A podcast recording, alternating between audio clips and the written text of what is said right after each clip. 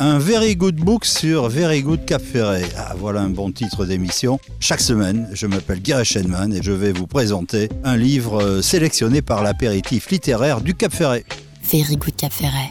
Bonjour à tous. Alors cette semaine, je vais vous parler de Chien 51 de Laurent Godet aux éditions Actes Sud. Mais d'abord, un petit mot sur l'auteur. Laurent Godet est français, il a, il a la petite cinquantaine. C'est un dramaturge, on peut dire. C'est le plus grand, enfin à mon sens, un des plus grands dramaturges du, du 20e et du 21e siècle. Euh, il, a, il a été connu euh, principalement euh, pour ses romans. Euh, il a obtenu, rappelez-vous, le, le prix Goncourt en 2004 avec Le Soleil d'Escorta et auparavant il avait eu le prix Goncourt des lycéens et le prix des libraires d'ailleurs en 2003 pour La mort du roi de Songor. Vraiment un, un ouvrage remarquable. Enfin tous ces ouvrages à mon sens, sont remarquables. Et maintenant, écoutez, je vais vous parler de ce chien 51, qui est un, policier, on va dire. Hein. Il change un petit peu Laurent Godet, là. Alors, autrefois, Zem Sparak, c'est son nom, fut dans sa Grèce natale un étudiant engagé. C'était un militant de la liberté. Mais le pays en faillite a fini par être vendu au plus offrant malgré l'insurrection. Et dans le sang de la répression massive qui s'est abattue sur le peuple révolté, Zem Sparak, fidèle à la promesse de toujours faire passer la vie avant la politique, eh bien, ce garçon a trahi. Alors, au prix de sa honte et d'un adieu à sa nation, il s'est engagé comme supplétif à la sécurité dans la mégalopole du futur. Désormais, il est chien, d'où chien 51, c'est-à-dire flic. Et il opère dans la zone 3 la zone la plus misérable. Vous verrez, il y en a d'autres. Euh, et en plus, cette zone, c'est la plus polluée de cette cité euh, régie par euh, Goltex, qui est le fleuron d'un post-libéralisme hyper connecté et coercitif. Vous voyez, ça donne vraiment l'eau à la bouche. Alors avec Chien 51, eh bien Laurent Godet s'aventure dans le futur, dans la dystopie. Alors on va dire que c'est la mode, mais enfin, lui, il est lyrique, il est philosophe, il est tragique, il est politique aussi.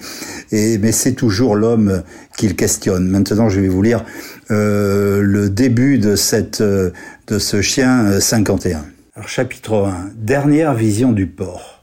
D'un coup, la ville devint folle. Lorsque les dirigeants de Goltex annoncèrent que le rachat de la Grèce était finalisé, les citoyens d'Athènes furent pris de panique. Eux qui s'étaient massivement opposés à cette acquisition, qui, durant des mois, avaient manifesté, soutenu la jeunesse lorsqu'elle construisait des barricades et jurait d'aller jusqu'au bout, finirent par se tourner vers l'oppresseur et voulurent tous partir. Même les plus réticents étaient en proie à cette obsession, quitter la ville, ne pas rester prisonniers de ce piège, rejoindre au plus vite Goltex et poursuivre leur vie ailleurs. Ils sentaient bien que leur monde allait disparaître et ils avaient peur. Des rumeurs circulaient. On disait qu'il fallait faire vite, que seuls les premiers seraient pris, que le sort des autres promettait d'être sombre on disait que la Grèce allait être démembrée, vendue par morceaux, et que ceux qui resteraient habiteraient bientôt sur une terre d'esclaves, oubliée de tous. Il fallait s'en aller. Plus personne n'en doutait. La folie s'emparait de la rue. Sur l'avenue Tsaldari, une femme qui traînait derrière elle deux valises et ses trois enfants en bas âge s'arrêta net. Se dégrafa jusqu'à montrer sa poitrine et se mit à hurler Prenez-nous Prenez-nous puisque vous achetez tout voilà le début de ce texte et je vais vous donner mon avis et l'avis de l'apéritif littéraire du Cap Ferré. Avis positif, vous en doutez, hein, puisque je ne présente que des livres qui nous ont plu 5 euh, sur 5, hein, ce sont des coups de cœur.